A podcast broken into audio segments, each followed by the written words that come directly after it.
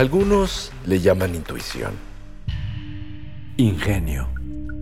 ocurrencia, viveza, chispa, colmillo, pasión, entrega o simplemente corazón.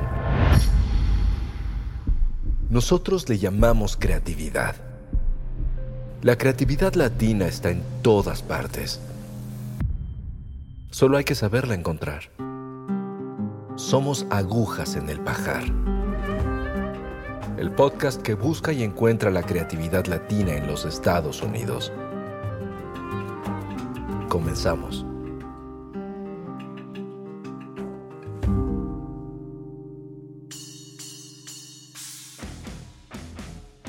Reggaetón, música grupera, bachata, lo que ustedes gusten y manden, pero los latinos también somos metaleros y nos gusta heavy.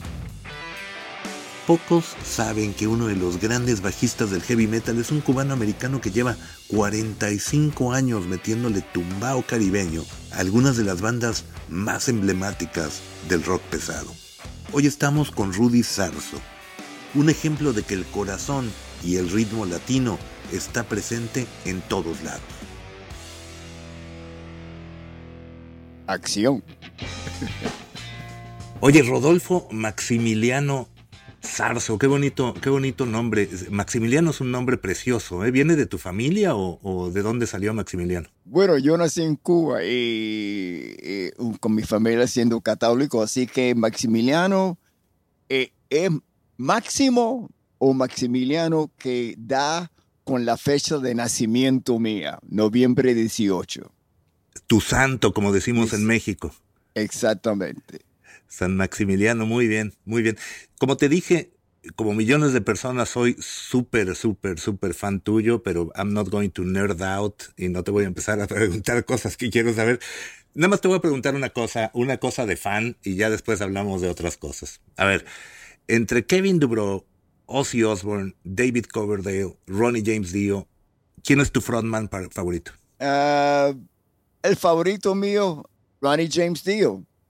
Pero una cosa que Ronnie James Dio tiene es que todos los cantantes, él es el favorito cantante de todos los grandes cantantes. Ya. Tenía un bozarrón, ¿no? Eh, por, por muchas cosas, pero si vamos a hablar solamente puramente de su talento, es un talento muy natural que él lo desarrolló cuando él era niño y el primer instrumento que él tocó fue la trompeta. Ajá. Pero lo estudió con un trompetista de su pueblo, Cortland, New York, que era un trompetista clásico. Tocaba en, en las sinfonías. Sí. Entonces él le enseñó desde niño a Ronnie James Dio cómo respirar propiamente para poder mantener un tono. Claro. Con la Pul voz. Pulmón, ¿no? Mucho pulmón. El pulmón, pero también porque él, esa técnica él lo pasó para su, su técnica de, como cantante, controlar el aliento. No era una persona muy, muy alta, ¿no? Era, era bajito, eh, sin embargo tenía como una presencia y un poder de, de, carisma muy, mucho mayor que su tamaño físico, ¿no? Bueno, todos nosotros los seres humanos radiamos una frecuencia y la frecuencia de, que sale del corazón de Ronnie James Dio era gigante. Qué linda manera de ponerlo. Solo me puedo imaginar la, la, las experiencias que tuviste. Oye, yendo un poquito para atrás, eh, sé que naciste en Cuba, llegaste a Miami primero a los 10, 11 años, ¿correcto? Casi 11. Y como toda familia cubana, la música siempre estuvo muy presente en tu casa, ¿no? Era música cubana, pero te tocó coincidir tu llegada a Estados Unidos también con el nacimiento del, del, British Invasion y del rock. ¿Habrá sido principios de los 60 que llegaste? Llegué en 61 y, el, y ya yo estaba relocalizado. Mi familia fue re, relocalizada de Miami para New Jersey en el 63. Así que yo estaba en New Jersey cuando Kennedy, uh, John F. Kennedy, el presidente, fue asesinado y pasé por todos esos meses antes que llegaron los Beatles en febrero de 64 a tocar en el Sullivan Show y eso fue lo que cambió a, a mi generación, todos los músicos de mi generación, ese fue el momento que de, decidimos o nos dio un interés en la música. ¿Y cómo empezaste con el bajo? ¿Por qué bajo? ¿Por qué, por qué bajo y no, y no guitarra que parecería que era como el, instrumento más lead, ¿no? Eh, cuando mi familia se mudó de nuevo para Miami, fui al, a la banda de, de mi cuadra. Todas las cuadras tenían sus, uh, su network de chicos. Y uno, uno de los networks era para compartir social en vez de Facebook, nosotros nos, íbamos a la casa o al garaje de, de, uno de los chicos y nos reuníamos y tocábamos música. Entonces, cuando yo me mudé para Miami, fui al, a la banda de mi cuadra. No se podía cruzar la calle, no se permitía, no, no, tú tenías que tocar en la banda de tu cuadra. Entonces, llegué y dije, hey, mira, soy Rudy y acabo de, de mudarme para acá y y quisiera ser miembro de su banda. Entonces me vieron con la guitarra acústica, una guitarra acústica. Y me dijeron, no, no, no, nosotros tenemos muchos guitarristas en la banda ya. Si quieres, si quieres ser miembro, tienes que tocar bajo. Y mi pregunta fue, ¿qué es eso? y me dijeron, es como tocar un solo por la canción entera. Dije, ok, sign me in. Entonces, nada, eh, todos tocábamos el rock eh, con un acento musical latino. Qué interesante. ¿A qué te refieres con eso? ¿Cómo, ¿Cómo es ese acento musical latino? ¿Qué tiene que ver con los ritmos? O? Sí, el tumbao, que, que viene de nosotros escuchar la música latina desde que, desde que éramos niños. Eso está en, el, en, el, en la manera de caminar de nosotros, la música latina. Eso está en la sangre, en el DNA. Entonces, lo que sucedió para mí, cuando yo empecé a tocar afuera de Miami, es cuando de verdad me di cuenta con los otros músicos que yo estaba tocando con ellos, que no eran latinos, la diferencia. el, el, bajo, de alguna manera, como, a ver, no soy músico, pero el bajo es, alguno es uno de los instrumentos en el rock más, o sea, de ritmo más percusivo, digamos, junto con la batería. Entonces, el hecho de que tú te expresaras a través del bajo te daba un bajo extra de alguna manera, ¿no? Sí, ah, porque yo creía que esa era la manera correcta de tocar. Mira, no fue para mí y para todos los chicos de mi género que estábamos eh, tocando, tocando en Miami, cuando Santana, el disco de Santana salió, el primer disco, eso fue lo que yo me dije. Ahora sí estamos, ah, como se dice, estamos representados como una cultura y no solamente como un alma. Porque cuando tocas de tu alma, es, lo que sale es tú, lo que tú eres naturalmente. Pero lo que te voy a decir es basado en mi experiencia de ser un músico joven, latino, cubano, viviendo en Miami y de repente podemos tocar música de rock aceptada, no solamente por la comunidad latina, pero por, por ejemplo cuando íbamos a tocar en los clubs, tocar Santana era lo que los club, club owners, los dueños de los clubs, les gustaba, porque mientras si tocas esa música latina, te va a mover a bailar. Sí. Y cuando baila, suda. Cuando suda, toma más tragos y ellos hacen más dinero. Sí, no te quedas sentado nada más ahí escuchando, ¿no? Exactamente. No es un concierto, es un dance ahora. Es un lugar para, ir a bailar. Pero hubo un momento que el grupo de Santana se cambió para The Santana Blues Band. Se llamaba Blues Band y de repente es un afro, afro, lo que yo considero afro blues. Tomó las dos eh, influencias de la música africana, que es el blues y el afro, y lo juntó. Y para mí eso es un grupo perfecto, porque abraza a todas a las dos influencias. Oye, paralelamente a eso, quizá un poquito antes de Santana, eh, a principios de los 60, paralelo al British Invasion, en Nueva York. Eh, empezaron a hacer todo este sonido de la salsa y del New Yorkican, lo que algunos llamaban boogaloo, por ejemplo, que era combinar un poco de jazz con la música tradicional cubana o caribeña y crear un sonido mucho más hip que la música tradicional de sus padres cubana o que el danzón tradicional, pero que seguía siendo un sonido muy, muy latino, ¿no? Un poquito más yaceado que, que, que de alguna manera. ¿Tú, tú estabas pendiente o, consciente de esa movida de los jóvenes latinos en, en, Nueva York, de lo que después terminó siendo Fania y todo eso? Cuando mencionas el Boogaloo, yo tocaba Boogaloo cuando era, cuando era chico, o, o lo trataba de tocar con mi grupo. Y mi percepción de Boogaloo es que, por ejemplo, estamos hablando en los eh, como de 64, 65, 66. Todavía Santana no había salido. Entonces había, eh, donde yo estaba, había como una separación. Si tocas percusión, no tocas rock. Correcto. Y si tocas rock, no tocas percusión. Entonces Santana lo trajo todo junto. Dice, ok, perfecto. Pero antes de eso, eh, si queríamos tocar un ritmo latino, lo hacíamos con una batería, drum kit. Ya. Y la única manera de tocarlo es como el boogaloo. El boogaloo es, digamos, cada, los tom-toms son parte de la el swing ese que tiene en la percusión naturalmente, que si toca las congas, pero puesto claro. en, con batería. Claro, adaptaban, adaptaban con los instrumentos del rock, pero tenían, el, tenían ese sonido de ese sonido latino. Pues no solamente el sonido, pero el swing, porque es muy importante tener el swing. El swing, claro. El backbeat, todo eso. Y es una cosa que se incorporó en la música americana. Eso fue muy, muy popular. No solamente como un, ritmo de música, pero también un ritmo para bailar. Sí, boogaloo. Sí, muy, muy interesante.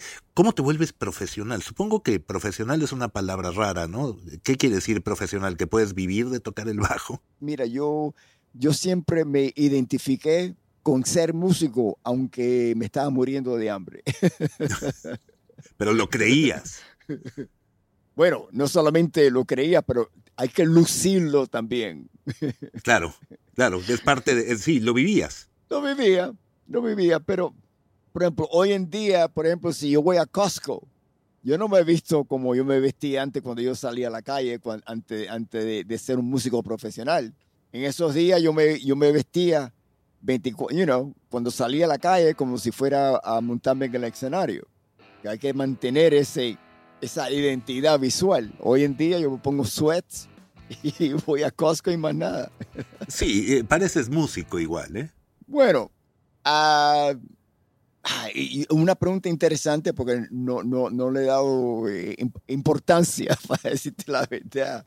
Uh, para mí lo importante es cuando yo me subo al escenario, cómo yo luzco y mi presentación completamente, porque para eso está el público ahí.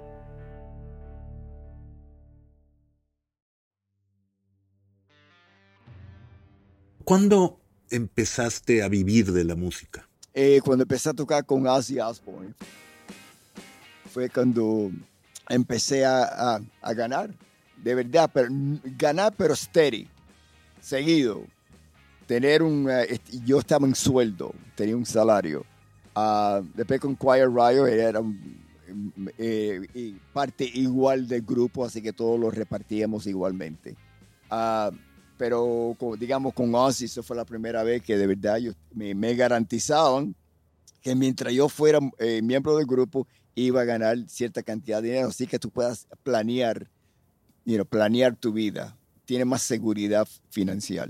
¿Qué edad tenías cuando empezaste con Ozzy? 30 ah, años. Pero Quiet Riot existió antes de Ozzy, ¿no? Sí, pero fue el, el, la primera etapa del grupo que ah, se disolvió cuando Randy Rhodes empezó a tocar con Ozzy Osbourne. Así que la, eh, la última vez que esa etapa de Quiet Riot existía fue en el 79. En el 79 Randy Rhodes fue a Inglaterra a tocar con Ozzy. Entonces cuando nosotros grabamos hace 40 años, en 1982, hoy es 2022, el disco de Metal Health fue cuando se, esa formación se renombró Quiet Riot. Pero ya había muerto Randy. Sí, ya, ya Randy ya, había fallecido. Sí. Llegando a ese momento, ¿qué sientes tú que... ¿Sientes que todavía tenías un poquito de ese tumbao latino en el bajo? Parte de la leyenda de, de la magia de esos dos años con Ozzy eh, o un año y medio que, que, estuviste con Randy y Ozzy en ese grupo era que Ozzy les daba libertad de hacer la música, ¿no? Creo que mencionaste un par de veces que esa era la magia de, de Randy Rhodes, que tuvo finalmente con Ozzy la libertad de, de, ser el mismo. Supongo que lo mismo pasaba contigo. ¿Tú metías algunas de esas influencias del tumbao que hablamos antes, de lo que aprendiste en las calles en Cuba, en, en esa parte de tu carrera? Sí, uh, absolutamente. Nadie me dijo a mí cómo tenía que tocar la música metal de Ozzy muchos de mis, uh, de los músicos de los otros grupos con que yo y nosotros íbamos en gira, ellos, ellos tocaban con un pick, con una puya.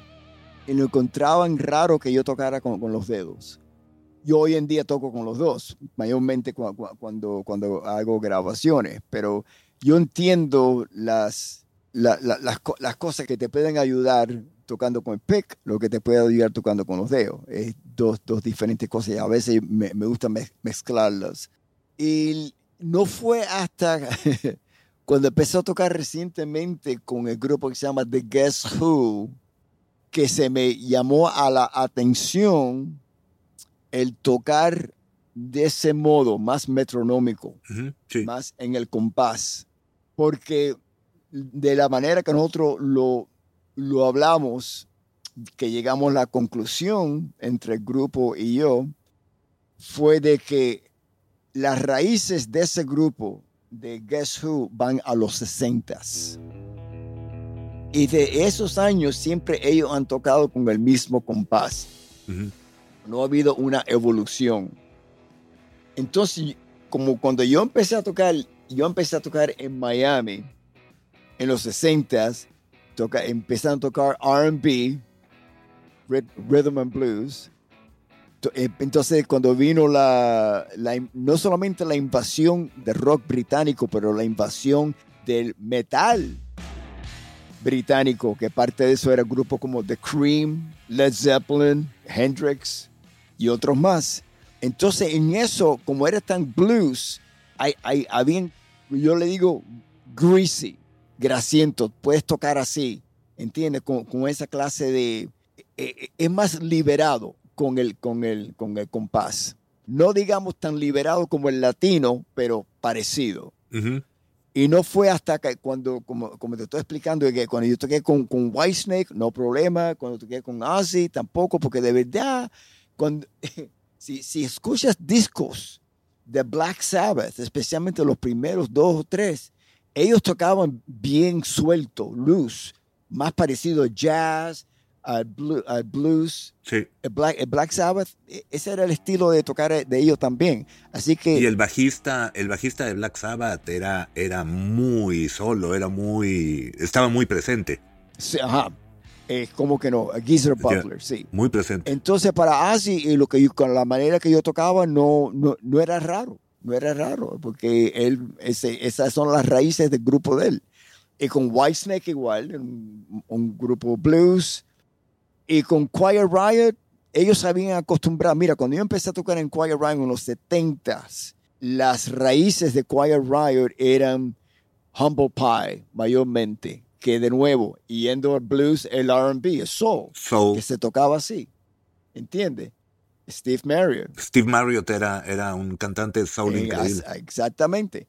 Entonces, habían esas raíces de blues y de, y de British soul British Blues, Blue Eye Blues o Blue Eye Soul en Quiet Riot. Así que cuando yo empecé a tocar con ellos, eso era porque ellos estaban buscando un bajista que tocaba como yo. Y no lo habían podido encontrar en Los Ángeles. Interesante. ¿A ti te, te afectó para bien o para mal? ¿Te, influ, te, te influenció eh, Pastorius? Oh, como que no, Pastorius. Y yo, bueno, yo estaba viviendo en Miami cuando Pastorius empezó a hacer su... que la gente se empezaron a hablar de él. Porque él estaba tocando localmente en un, lugar, en lugar, en un club que se llamaba The Newport Lounge, Seven Seas Lounge, uh, con un grupo que eh, cantante Wayne Cochran and the CC Riders. Ese era el grupo. Y él tocaba todas las noches. Sí. Y era yo, y yo lo iba a ver todas las semanas, todo, todos los fines de semana. Y cada vez que lo veía, era una una progresión como músico increíble. Si, si, si me impresionaba hoy, llegaba la semana que viene, la, semana próxima a verlo y ya yo estaba yo y, y dice, hijo, ¿cómo este tipo se puede mejorar tan rápidamente toda la semana? Y, pero influenció tu manera de tu manera de tocar.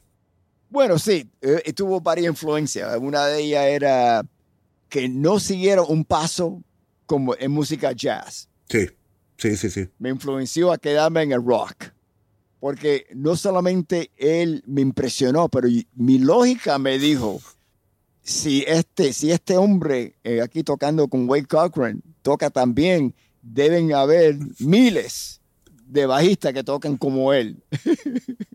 porque ya yo, no había salido de Miami como músico profesional en todavía. Así que yo me imaginaba que en el resto del mundo habían miles de Jaco Pastorios tocando de esa manera en ese momento. Qué miedo, ¿te imaginas? Imagínate, entonces después me, di, me di de cuenta que solamente había un Jaco Pastor. ¿Has regresado a Cuba? No, no. ¿Te interesaría? No. Bueno, para decirte la verdad, mira, son dos cosas. mis padres sacrificaron todo para poder atraer a, a mi familia, a mí, a mi, a mi hermano y, sus deseos, mi mamá está viva, no es que yo de verdad visite de nuevo ahí. Es que no tengo nada que buscar, para, decirte la verdad. No tengo, me, me, gustaría por curiosidad, pero mientras que sea un, se mantenga siendo un, un régimen, una dictadura comunista brutal, con muchos jóvenes saliendo a la calle para protestar, ah, de verdad únicamente que fuera para apoyarlos a ellos, yo no, yo no tengo ninguna razón por qué regresar a Cuba. Si hubiera un concierto como el que hubo en el 2016 de los Rolling Stones en donde te invitaran a ir a tocar con una banda, ¿irías? La única manera que yo fuera a Cuba es para cambiar las cosas. Eh, los Rolling Stones tocando ahí no cambió nada.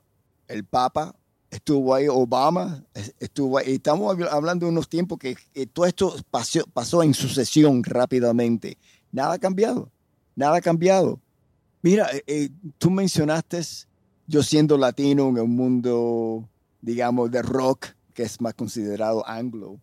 Lo más importante para mí, no solamente eso, e, en la vida completamente, no solamente en la música, es, es ser auténtico, tener integridad en, su, en siendo auténtico. Yo soy latino, me, nací en Cuba, me crié en Cuba, vine a los Estados Unidos a los 11 años, estoy muy agradecido al, pueblo americano por haber extendido sus brazos, especialmente cuando mi familia llegó en los 61. Pero nada me, me ha cambiado. Yo no soy menos cubano hoy de lo que era yo hace 60 años por haber estado aquí. Y para mí es que mantener, especialmente para, para el público que se traslada, se inmigra, emigrante de su país al latino a, a los Estados Unidos, es, es muy importante, es muy importante mantener no solamente tradiciones culturales, porque las tradiciones son acciones, pero mantener el alma latino. Completamente de acuerdo. Gracias, Sergio. Dios te bendiga. Así, encontramos otra aguja en el pajar de las ideas, donde la creatividad latina tiene mil formas de expresarse. Agujas en el pajar, dirigido por Sergio Alcocer.